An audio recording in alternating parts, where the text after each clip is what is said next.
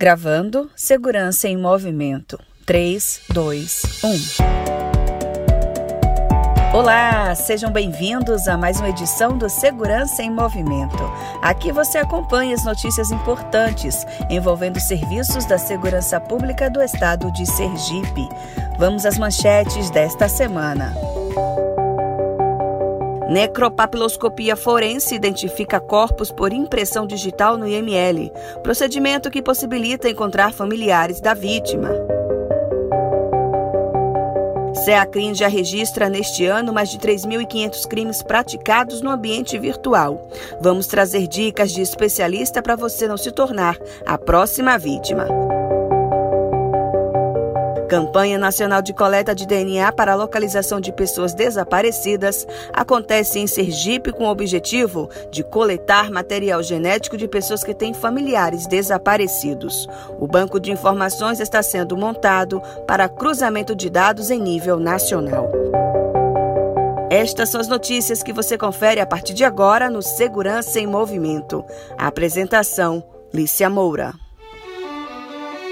Quando eu fui fazer o concurso, uma área que eu não queria de forma alguma era lidar com local de crime e diretamente com cadáveres. Só que me apaixonei, me apaixonei de uma forma que eu não consegui nem disfarçar e sempre dizia aos meus colegas: quando eu for convocada, eu quero trabalhar no IML, porque eu nasci para isso. A necropapiloscopia forense identifica corpos por impressão digital no Instituto Médico Legal. O procedimento possibilita encontrar familiares, comunicar falecimento e fornecer respostas aos parentes da vítima. Esse é um trabalho silencioso e invisível aos olhos da população, mas de relevância extrema para familiares que estão em busca de um ente desaparecido, pondo um fim a essa procura. A papiloscopista Elilena Pina dá detalhes de como esse serviço no IML é realizado. O trabalho do necropapiloscopista consiste em fazer a identificação de cadáveres que adentram o Instituto Médico Legal. Essa, essa identificação ocorre a partir do momento que o, o, cadáver, a vítima, entra no instituto, que é protocolado, o papiloscopista que é especialista em necropapiloscopia, faz a coleta das impressões digitais.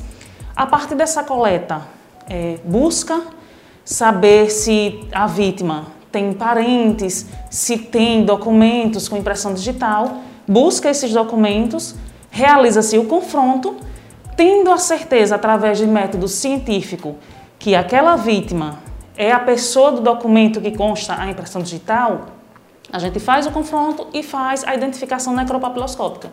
Daí então começa-se o processo pra, para a liberação do corpo para o familiar que requereu. Só neste ano foram realizadas 852 perícias cadavéricas. A necropapiloscopia, além de pôr um fim à agonia de familiares com entes desaparecidos, auxilia também nos inquéritos policiais e contribui com as investigações. O diretor do Instituto, Vitor Vasconcelos, explica como funciona esse trabalho em parceria com a Polícia Civil.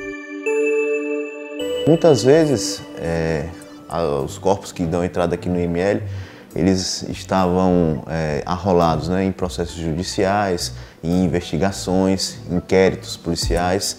E quando você consegue né, identificar e positivar esse, essa identificação, ela é remetida às autoridades requisitantes e, o, e os inquéritos são, nesse caso, né, encerrados, né, é colocado um fim seja ao processo, seja ao inquérito policial, no momento, né, na ocasião da morte.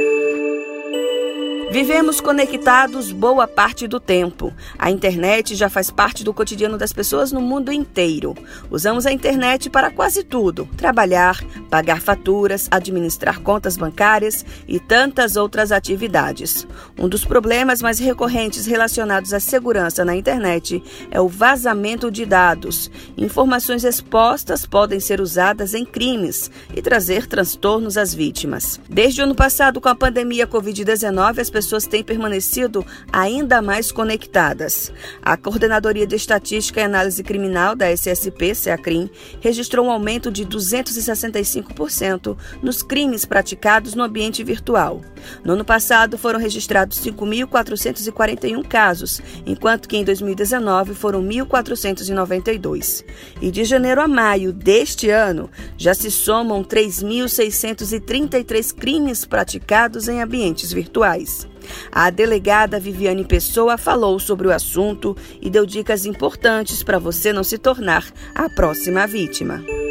Há várias ações que a pessoa pode fazer para se proteger.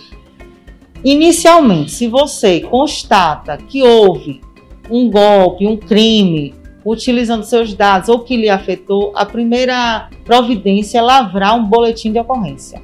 Agora, no dia a dia, você vai se deparar com diversas situações. Então, o que é, que é importante? É estar sempre em alerta. Observar, por exemplo, se você recebe um e-mail com conteúdo estranho que chama atenção, que faz com que você fique curioso para abrir. Esse e-mail ele pode ser um caminho para infectar a sua máquina, o seu celular. Da mesma forma, o SMS.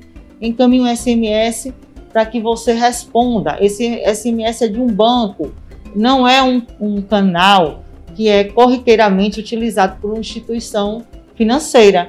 Então, se a pessoa responder esse SMS, ela pode abrir acesso para que é, aquele golpista, aquele hacker, consiga dados do, do, telefone, dados que estão naquele aparelho.